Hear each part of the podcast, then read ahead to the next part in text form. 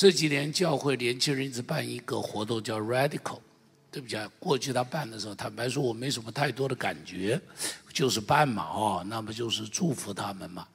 今年办的时候，上帝把 The Radical 一直说在我心里，一直说在我心里，一直说在我心里，我里头越来越有感觉，所以今天我就跟你讲 Radical，一起说 Radical，一起说癫狂一点。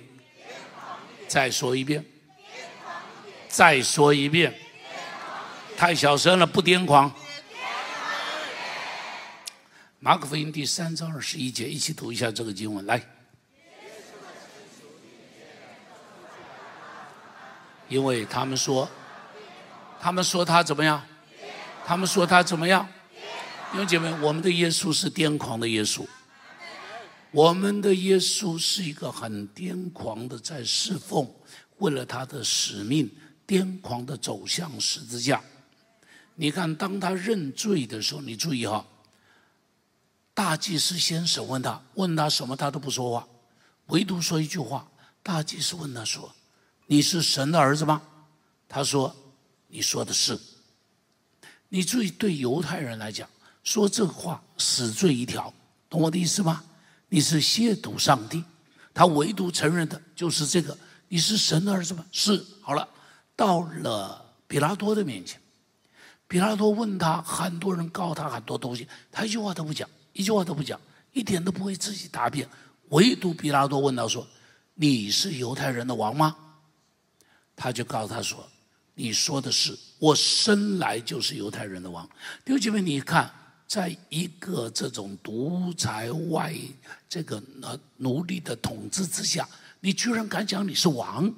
除了罗马皇帝以外，你能够是王？这什么？这是造反呐！所以这是什么？这是唯一的死罪，没有别的。所以你会发现，当他在十字架上面讲他的罪名是什么呢？犹太人的王，记不记得挂在那个地方说犹太人的王？所以。耶稣基督是癫狂的向着十字架，他一点都没有所谓的这个这个迟疑呀、犹豫呀，等等等等等等。不但他自己向着十字架，他对他的门徒发出挑战，说什么呢？要来跟从我，就要怎么样？哎，要怎么样跟从耶稣？背起十字架，一起说。太小声了，再说，再说一遍。说你要来跟从我，不是坐着奔驰来跟从我；你要来跟从我，不是坐着轿子来跟从我；你要来跟从我哈，不是啊，这个这个很舒服的跟从我。你跟从我就得背着十字架来跟从我。所以初代的教会和门徒都是一群不要性命的人，初代的教会和门徒都是一群非常癫狂的人。比方保罗自己就说。保罗自己说，他是一个为主癫狂的人。你看这个经文，使徒呃，这哥林多后书五章第十三节，哥林多后书五章十三节，我们一起读来。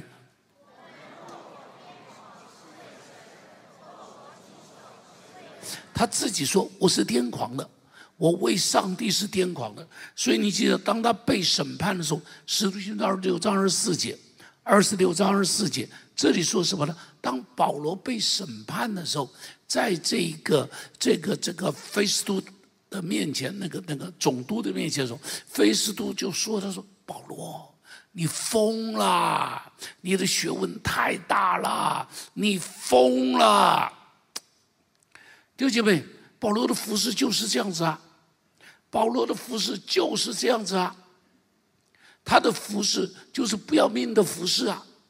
所以啊，在哥林多后书上面曾经讲说，他说别人说你是神的仆人，对不对？他说我更是，他说我是神的仆人的条件是什么？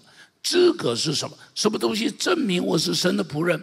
不是我是哪个大学毕业，我哪个神学院毕业，我有博士学位？不是，不是，不是，我是神仆人的资格，不是因为我是有名的拉比训练出来，不是。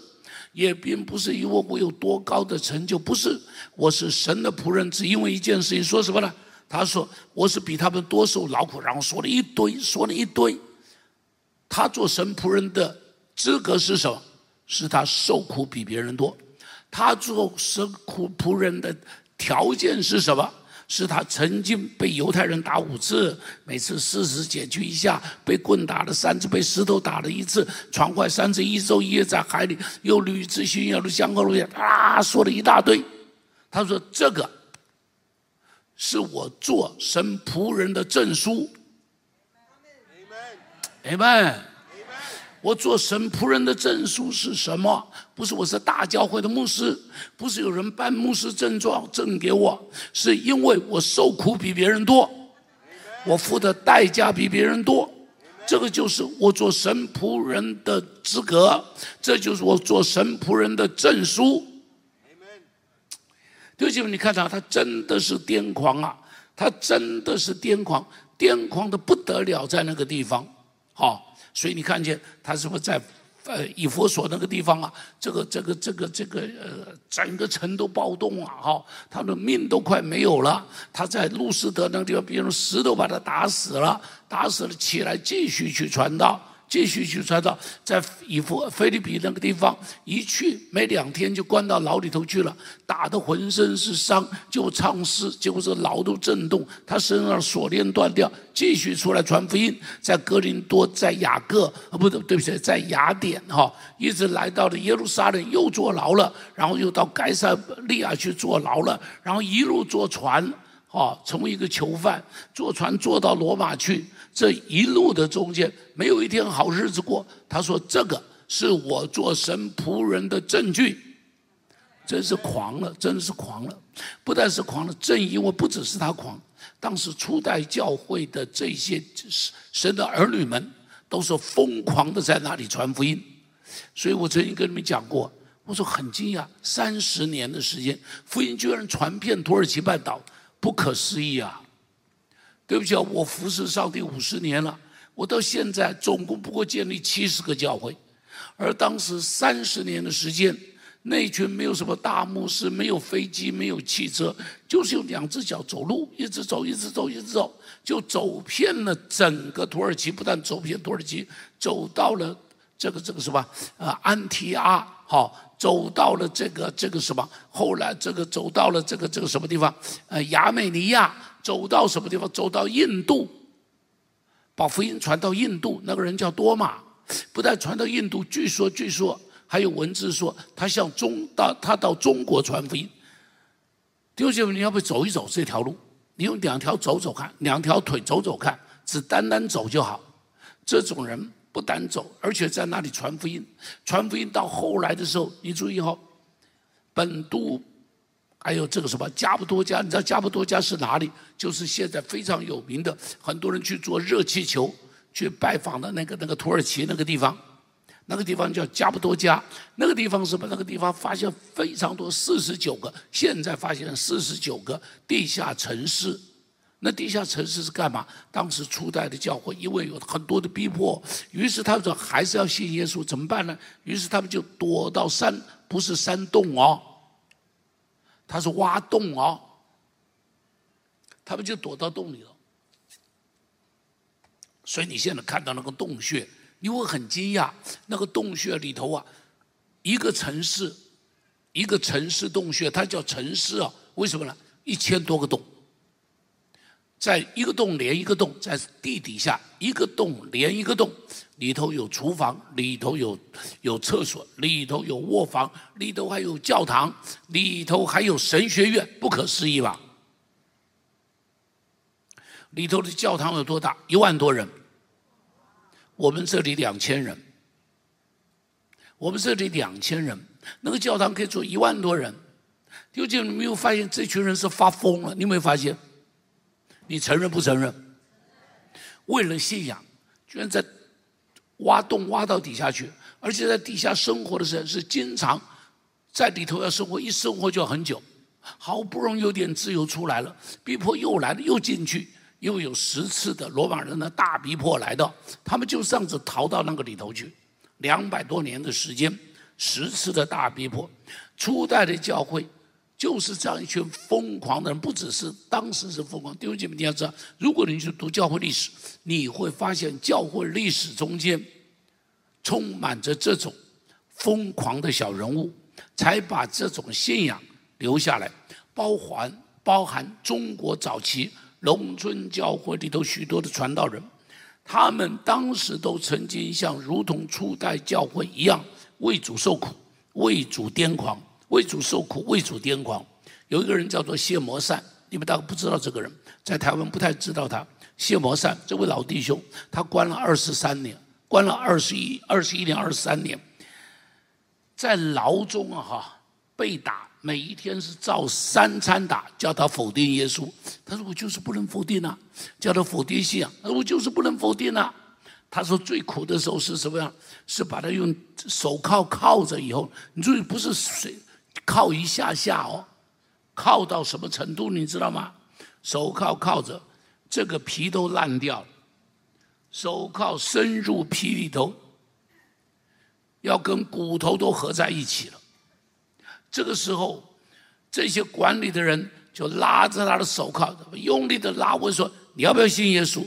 你要不要否定耶稣？坚持到底，还这样子把他的手铐这么痛啊，把他吊起来。他说他痛到跟上帝讲说：上帝，你的仆人这样受苦，对你有什么好处？”他痛到一个的，他说他关到第十二年的时候，有一天他实在受不了了。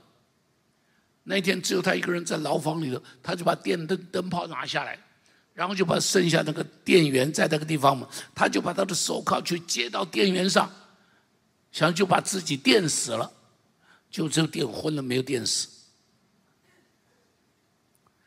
人家把他救醒了以后，他在上帝面前认罪说：“上帝赦免你仆人的软弱。”哎呀，你简直是没有办法说，你简直是没有办法说。一关关了二十三年，别人就问他说：“告诉我，毛主席能不能上天堂？”乖乖，这问题怎么回答？真有智慧！你要不要知道他怎么回答的？要不要知道？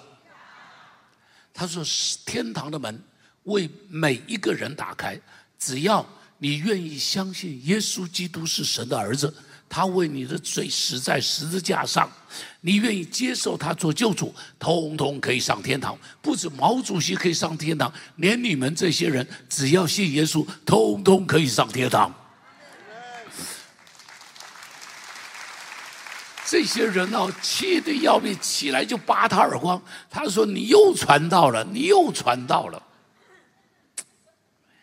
二十三年以后，他出来，中国的情况稍微改变了哈，也是稍微改变了，有一些改变了。于是有一些他的学生在美国就跟他讲说：“请你出来吧，真可以出去了，一点都不犯罪。”他说什么？中国是上帝让我命定的地方，我继续在这里服侍上帝。再告诉你一个人，这个人叫袁向成。这个人叫袁向成，他关到牢里头多久了？二十一年，都在黑龙江，黑龙江最北边，靠近苏联那个地方，苏俄那个地方，冰天雪地。他说关在那边死掉了几百人，他说唯独我二十一年一个病都没生，一场病都没有生。我说他真是上帝给的天选之人。他的太太了不起，一个人带着六个孩子，一个人带六个孩子，你注意哦，老公这样子关在老管营，你告诉我他有好日子过吗？这叫黑五类嘛，对不对？没有好日子过。这个太太一个人带六个孩子在外头，告诉孩子们说：“你爸爸没有犯罪，你爸爸只是因为服侍上帝，所以被关在牢里头，所以被关上。”然后这个太太就出去工作。他说他找到一份工作，因为他们的工作都要分配的，懂我的意思？那时候功课没有什么自己找工作的嘛，分配，一天八毛钱，三十天二十四块，然后这一个基督徒的姐妹，二十四块，仍然每个月拿三块钱出来做十一奉献，去帮助其他。一些困苦的弟兄姐妹，你感动不感动？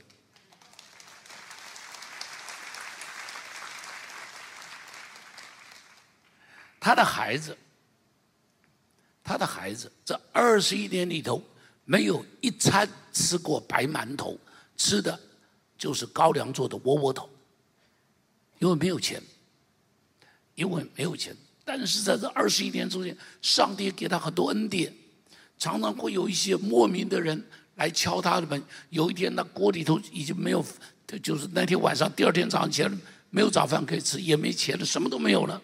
他一个人跪在那里祷告说：“上帝啊，你看见我们一点都没有了。”哭着祷告。天没有亮，有人敲他的门，打开门，一个不认识的老太太站在外头。拿着一包东西跟他讲说：“上帝感动我来看你，要我把这个包东西给你。”他说：“老太太，请问你贵姓？”他不要管我贵姓，把这个东西拿去照顾你的孩子。他打开了一看，五十块人民币，当时五十块是非常大的钱。他就常常有这种超乎所求所想的恩典，你看了不起啊！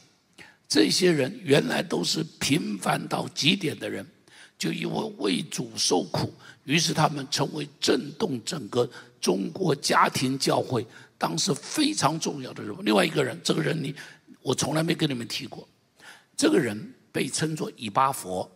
你知道以巴佛就是温柔的意思哈，在世界中间提到保罗的同工以巴佛，他自己名字叫做威尊。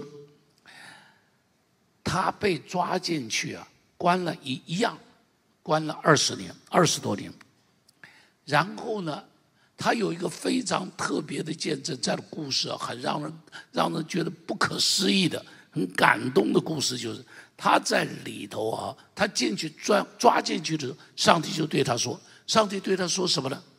就是耶稣说的那句话：‘我喝的杯，你们也要喝。’记不记得耶稣钉十字架的时候说：‘我喝的杯，你们也要喝。’他就说：‘耶稣，我甘心喝。’然后被关进去了以后，坦然的接受所有的判决，他坦然的接受所有的判决。当时哈，他就觉得他在那个地方哈，每一次吃饭的时候，他一定祷告，因为他说，他说上帝给他一节经文，他说这很特别。他说上帝给他的经文是什么呢？撒马尔记下二十三章上面提到撒马大卫的勇士，三十个勇士杀马一个人守住红豆田。结果他就说：“上帝要我守住红豆田，你知道守的是什么字了？你会觉得乖乖，这个人实在是有够过分了。就只是在牢里头为了谢饭祷告，受尽苦楚。官员就说：‘官员不许谢饭祷告。’你知道他在谢饭祷告，一进去谢饭祷告，说不许谢饭祷告。你让他做什么着？当场把饭碗拿起来交给。”干部交换给你，不许我谢饭的东西我不吃。这官员说你不吃就饿死，他说我就饿，乖乖一天不吃，两天不吃，三天不吃，四天不吃，五天不吃，六天不吃。官员气的要管理员气他们说你是在挑战我们无产阶级的这个这个革命的这个这个这个这个政府是不是？你在挑战？你知道他怎么回答？他说：“你想用死来威胁我们？你知道他怎么回答吗？要不要知道他怎么回答？他说：‘我没有想要死，我只是我想要吃饭，只是我要吃谢恩以后的饭。’他说：‘我要吃谢恩以后的饭。’结果。”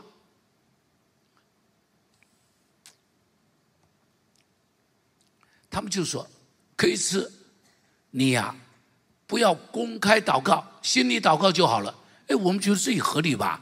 心里祷告不就可以了吗？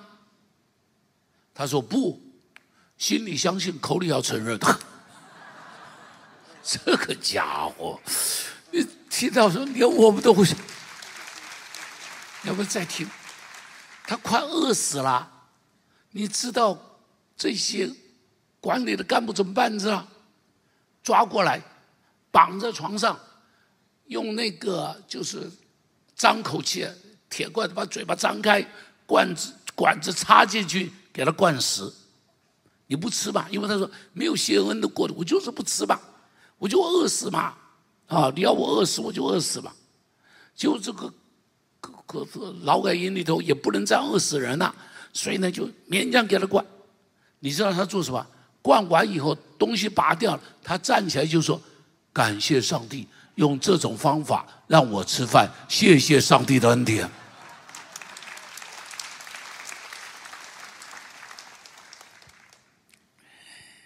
官员呢受不了，没办法，就找七八个犯人来揍他，关在一个房间里，就叫这七八个人揍，这七八个人就一直揍啊。揍得他浑身是血啊，倒在地上就脚去踢呀，脚去踩呀，弄了两个钟头，七八个人打累了，你知道吗？打累了以后说可以结束了，今天我们的这个这个什么呃教育训练到这里结束了。然后官员就问他说：“你接受不接受刚刚对你所有的改造啊？”他就说：“他说我。”谢谢我，他我完全接受政府和队友对我的所有的教训。官员说：“哎呀，这就好，你早说不就好了嘛，就不要挨这么多打了。”他马上说：“不，我只是照着圣经说的，要顺从教国家里头掌权的，所以我接受所有这些对我的处置，我没有任何的恨。”我完全的接受，但是我还是信耶稣的，我信到底的。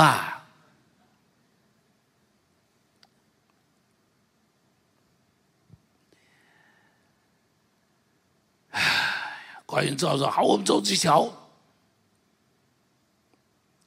然后呢，他在里头绝对不念毛毛语录，也绝对不喊毛主席万岁啊，毛主席万寿无疆。别人说：“你赶紧喊，喊了才有饭吃。”就他就是说：“祝福毛主席身体健康。”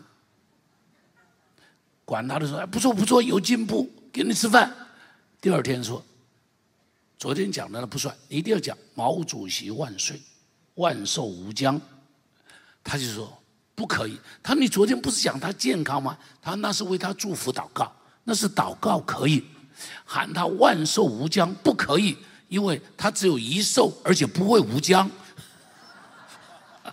他说他只是人，他不是神，他只有一寿，不可以无疆。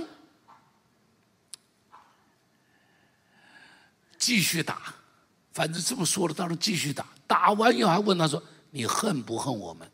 他说：“我一点都不恨。”他为什么？他说：“因为耶稣说要爱你的仇敌。”真是受不了他。放出来了，放出来的时候啊，给他当然放出来都有判决书嘛，就说改造完成，已经悔改、认错，所以呢就放出来。他拿到这个判决书啊，他就重新到牢里头说：“我要再进来，因为我没有悔改。”他说：“我从来没有悔改。”这牢里头不敢收啊，牢里头说不许进来。他说我要进来，他说不许进来。然后他怎么办？你知道吗？他在围墙外边搭个小棚，就住在那里。住在那里不算，而且一个礼拜吃两顿，吃两天饭，跟他在牢里头一模一样。因为他说我继续坐牢在这里，因为我没有出监。你不让我出去，我就住在外头。不是你不让我进来，我就住在外头。乖乖，拿他一点办法都没有。最后，十五年后，他离开世界。他在银川，银川的教会，每一个教会都希望能够拥有一点他的骨灰。结果他说不可以，我的骨灰全部撒在黄河里头。以巴佛什么意思？你知道？以以巴佛就是温柔的意思。他用最温柔的方法对抗最残暴的统治、最残暴的处置。另外有一个人叫李天恩，他曾经来过我们教会讲道的。李天恩，这是我跟他照的唯一的一张照片，好可惜，能多照两张照片。这是我们在山东的时候照的，他是最左，你们看的照片中间最左边那个，中间那个胖胖的就是我，最左边那个就是他。我们到山东，在山东这个地方某一个地方去探望一个叫耶稣家庭。你知道吗？他开始传道在浦东，非常穷困的地方，他在那里传。传道的时候，他向谁传呢？安徽很多的逃难的人，逃到了浦东。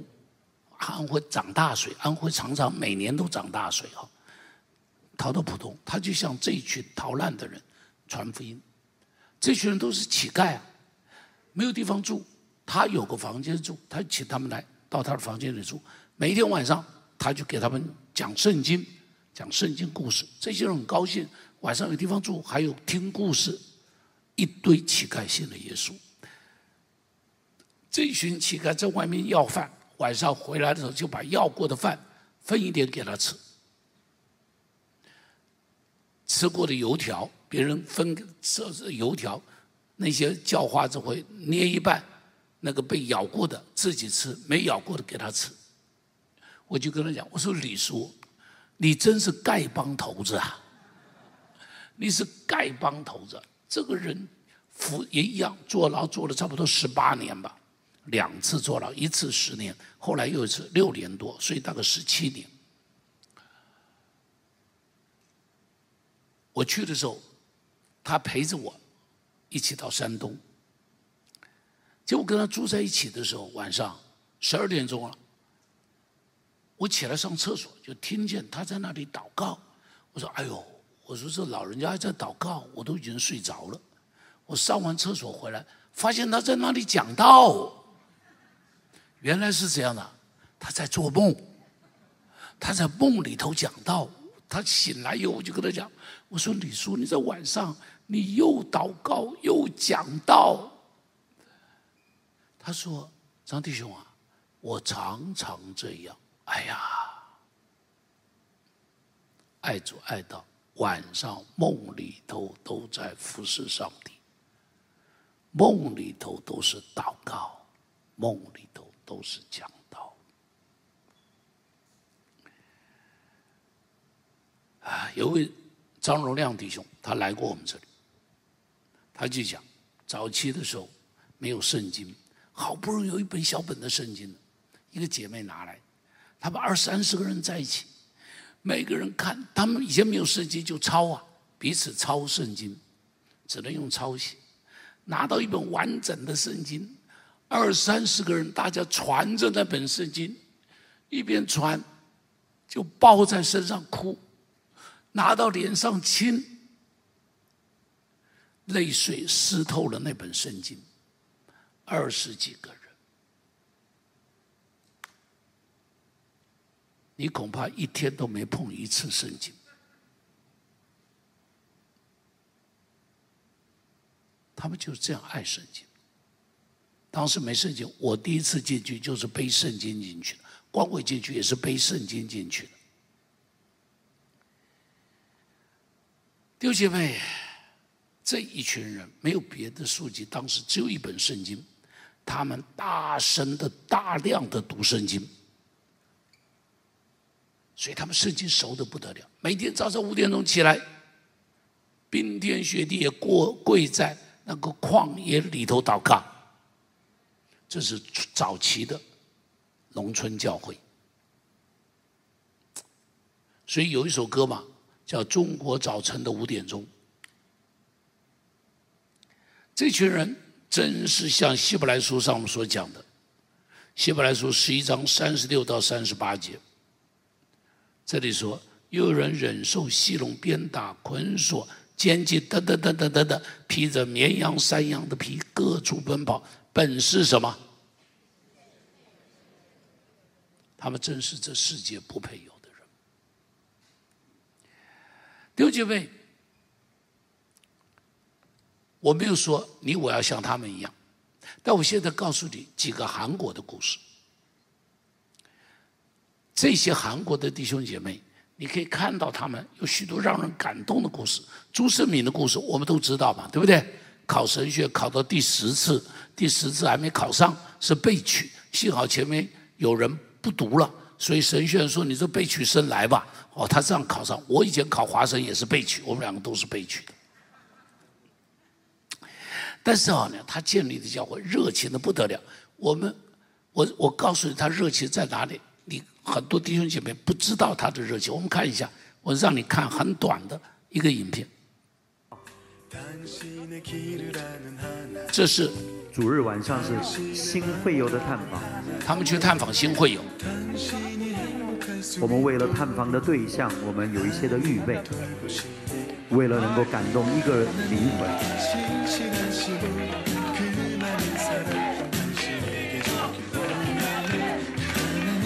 他们就去找这个新的会友。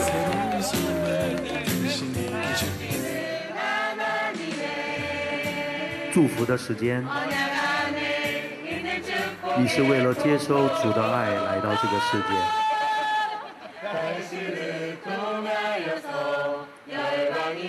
透过你，好，听到这里，时间缘故听到这里。你知道他们在做什么？欢迎新人。我们欢迎新人是怎么样？新人名单到了小组手上，小组长衷心的。打一个电话说某某人欢迎你来我们教会，我们是某某小组，欢迎你来参加我们小组聚会。告诉我是不是这样？是不是嘛？他来不来不管他了，打过电话责任了了，会不会？会不会嘛？但是你知道他们是这样，他是一个小组去欢迎一个新人。我再说，他们是一个小组一起去欢迎。一个新人，而且欢迎的时候，你看见用丰盛的欢迎，给人一种非常惊喜的欢迎，就如同我到朱世敏那里去讲道，讲完道以后进去的时候，他们就又鼓掌又欢呼，出来的时候沿路都在喊着张茂松、张茂松、张茂松，乖乖，我永远不会忘记啊。因为在别的地方，什么时候会这样子？我讲完道以后下来，沿路的人喊着“张茂松，张茂松”，没有嘛？听懂我说的吗？弟兄姐妹有没有听懂我说的？小组长有没有听懂我说的？小组组员有没有听懂我说的？会不会想现在就想想回头怎么样改变？我去欢迎新人的方法，可不可以改变？可不可以改变？好了，再看下边。你看他们怎么祷告的？你看一下。我们一起来看，我们使我们世界路金兰教会成为世界性的教会的耶利哥祷告会。我们一起来看。우마안나와다시우마크 게。 这是我们教会成长的一个原动力。每天每一周的星期三，全教会。 我们我们进食的祷告，每个礼拜星期五晚上拉快一点，九点开始我们有通宵的祷告。我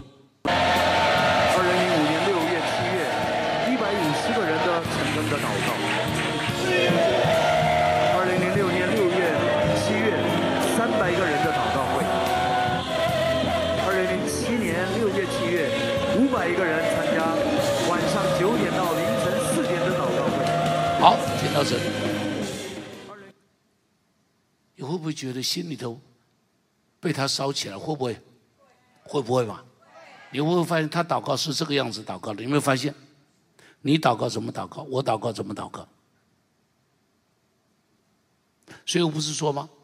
祷告要发疯一点嘛？我不说吗？祷告要热情一点嘛？明白？他真的朱胜敏是一个热情发疯的人。所以呢，他的会众跟着他一起发疯。COVID-19 的时候，他也发疯。COVID-19 不能聚会嘛？乖乖，这个家伙他还在聚会。然后呢，聚会警察会来管啊。于是你知道他聚会从几点钟聚会呢？晚上九点钟聚会到第二天早上一点钟，我说为什么晚上九点钟？他说警察下班了，所以我们就聚会。他们也预备好，警察来了就赶紧逃，赶紧从后门疏散。好了，他是一个疯狂的人，他是个疯狂的人。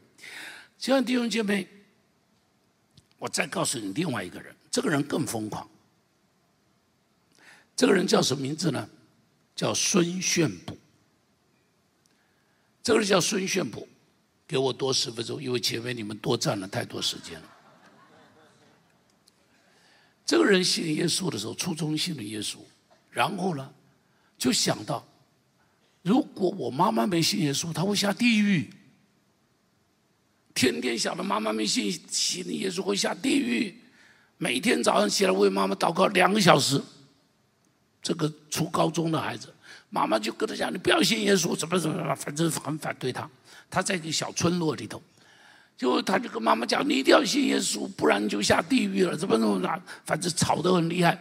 结果他有一天呢，这个妈妈哈又在讲，你不可以去教会，他就好急得要命，就把妈妈一背就背在背上。他是高中生，把妈背在背上，就一路跑，跑到教会里头去。沿村的人呐，都看着他。他妈妈就跟他村里人说：“你看这个疯子，叫他把我放下来，然后抓他的头发，然后抓他的脸呐，要下来。他不管，就把妈妈背着背背到教会里头去，让妈妈坐在那个地方。当然，妈妈没有因此信耶稣了啊。然后他就告诉他妈妈：“他说你不信耶稣啊？我告诉你，我就开始不吃饭。”这个家伙他真的就不吃饭了。第一天不吃，妈妈拿端着饭碗来说不可以不吃。第二天又不吃，妈妈再端着饭碗，他把门锁起来，说我就是不吃。你不信耶稣，我就是不吃。结果妈妈没有办法了，妈妈没有办法，不知道该怎么办了。结果第四天早上，他没吃饭。第四天礼拜天早上，就听到有人敲门，听到他的牧师在门口喊：“某某人，你可来教会了。”哦，他说：“哎，牧师怎么会来我这？”他说：“因为你妈妈来我教会了，啊，妈妈来参加成根了，然后跟我说，叫我来，赶紧叫你吃饭，因为你不吃饭，你不他不信耶稣，你就不吃饭，所以我来先叫你去教会了，去吃饭去了。这个家伙就是这样的疯狂，他做传道人，他做传道，哎，我先讲，他读神学院更有趣，他读神学院没有钱呐，他要缴学费，第一年的学费就缴不出来啊。”交不出来之后，他就想到说：“哎呀，到有一个庙里头那个山上去走一走。”他这是庙里头山上走的时候，就遇到一个大和尚。那大和尚以前就认得他，就跟他谈说：“哎，他说听说你要做牧师的，现在怎么样？”他我考了神学院，他那你有没有去注册啊？他说我现在没钱，没有办法去注册。他说：“哦，就跟他谈一谈，谈一谈以后，啊，他就他说好，你自己去走去玩一玩。玩了一下要回去的时候，庙里头。”打扫的一个，把少爷跟他讲说：“你去跟大和尚打一声招呼再走。”他去找大和尚，大和尚就是拿了一包东西给他说：“来，拿去注册吧，三千两百块就这么注册。”听着听着还没结束，注册完了以后，住宿费他也没有，啊，吃饭的钱也没有，结果他又到这个庙里头啊，再来转一转。那个大和尚看到他说：“哎。”你注册了没有？他说注册了。他说：“那你现在这个要去学校上课了。”他说：“你家离学校很远哦。”他说：“那你现在住的地方决定了没有？”他说：“还没有决定，因为还不知道住哪里，很贵呀。”大和尚就说：“我这个阁楼上有个房间，你要不要来住？”于是他就住到庙里头的阁楼上，每天早上。这个大和尚四点钟就起来敲着木鱼，把那个庙绕一圈，敲木鱼嘛，嘛这样练经练一圈。他呢，当他练完以后，他就拿着圣经圣诗围着庙转一圈，唱诗转一圈。然后呢，下边城里头就传了，说这个庙里头住了一个牧师跟一个和尚。读完神学院。你知道他去回到教会里头，你知道他怎么样？你知道吗？半夜他不都有通宵祷告吗？祷告到他没有到到到一点钟，然后呢？你知道他干嘛去？他跑到每一家门口啊，他村子只有三百户小村子嘛，每一家门口跪在门口外头，摸着那个木门，跪在那边就祝福祷告，祝福这家人要信耶稣，祝福这家人要信耶稣，然后再到第二节去跪下来祷告，祝福这家人信耶稣，祝福这家人信耶稣，真是一个疯子嘞！你知道吗？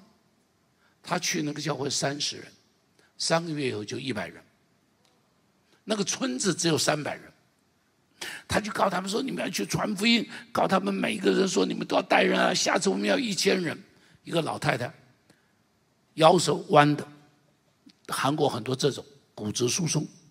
这个老太太就到一个地主家里头，我来帮你做农事，去收割啊，种田。这个地主说：“不要啦，你不要来。”他说：“我一定要来。”他说：“哎呦，你这样子做，简轻松的做了。”然后他就说：“做完要给他钱。”他：“不要钱。”他做了三天，他不要钱，他那干嘛？他你只要跟我去教会就好。他做三天。另外一个更发疯，这个人呢，他不知道，他没有什么人可以去找，他就想着隔壁村的村长，他认得，隔壁村也只不过二十个人，小农村嘛，他就告诉三十个人，他说：“我跟你说，我为你们村子杀两头猪，你把你村子三十个人都来带来教会。”村长说：“好啊，你帮我杀猪，我就不带他们去教会。”当天果然杀猪，请他们去，请他们来吃。结果呢，他们就来了二十五个人，坐了一辆巴士来，二十五个都来了。来了以后哦，这个人很不高兴，他说：“你答应我三十个，吃了我两头猪。”结果只来二十五个，差五个，所以聚会结束以后，这个人喝了一点酒，跑到那村子里头，就跟着村长闹，说你答应我三十个，欠五个不可以。那村长说去了二十五个已经不简单了，你还要？他说你非要给我不可，反正你就欠我五个。就这村长只好广播说，刚刚刚刚没有去的五个人，现在一起去，要不然我得赔猪钱。他就在那小村子建立了一个一万多人的教会。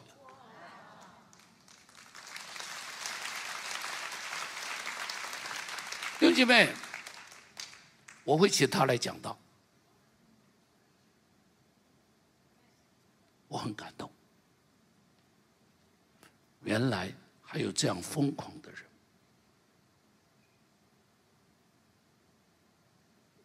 希伯来书十二章说：“我们有这么多。”见证人如同云彩一样的围着我们，就应当脱去各样容易缠累我们的罪，放下各样的重担，存心忍耐，奔那摆在我们前头的路程。你我现在不必像谢摩善，不必像以巴佛，不必像李天恩，但你我现在应当可以像。朱胜明应当可以像孙玄普，你们可以吗？可以吗？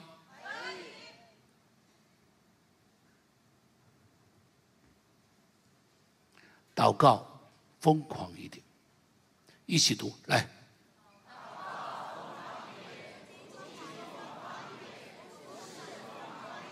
敬拜，爱弟兄。爱教会，关心人，帮助人。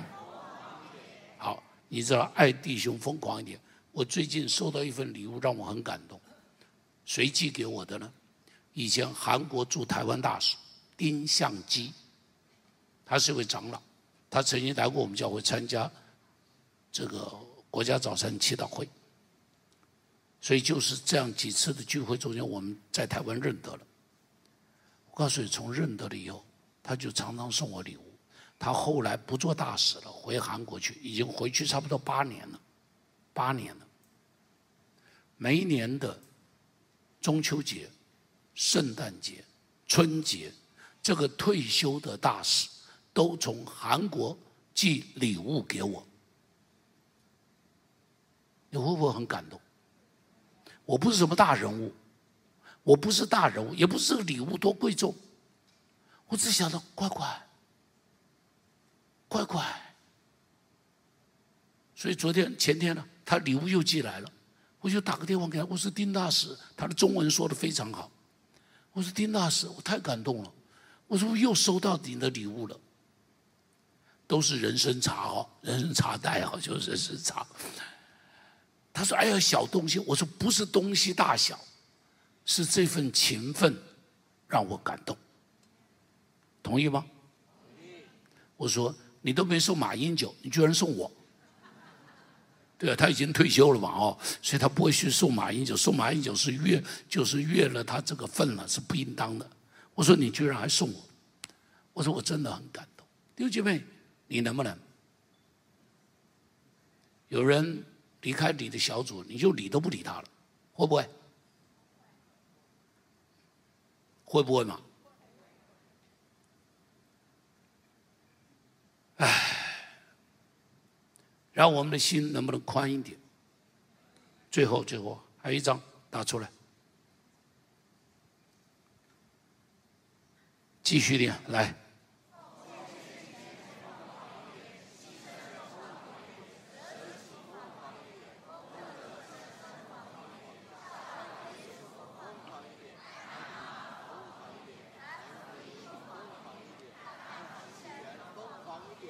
一起说。疯狂一点！再说一遍！再说一遍！我们齐起立。谢谢您收听我们的 Podcast。想认识耶稣吗？或是想更多了解教会？欢迎您上网搜寻新店行道会，或输入 topchurch.net。您将会获得所有关于我们的最新资讯。期待再次与您相遇。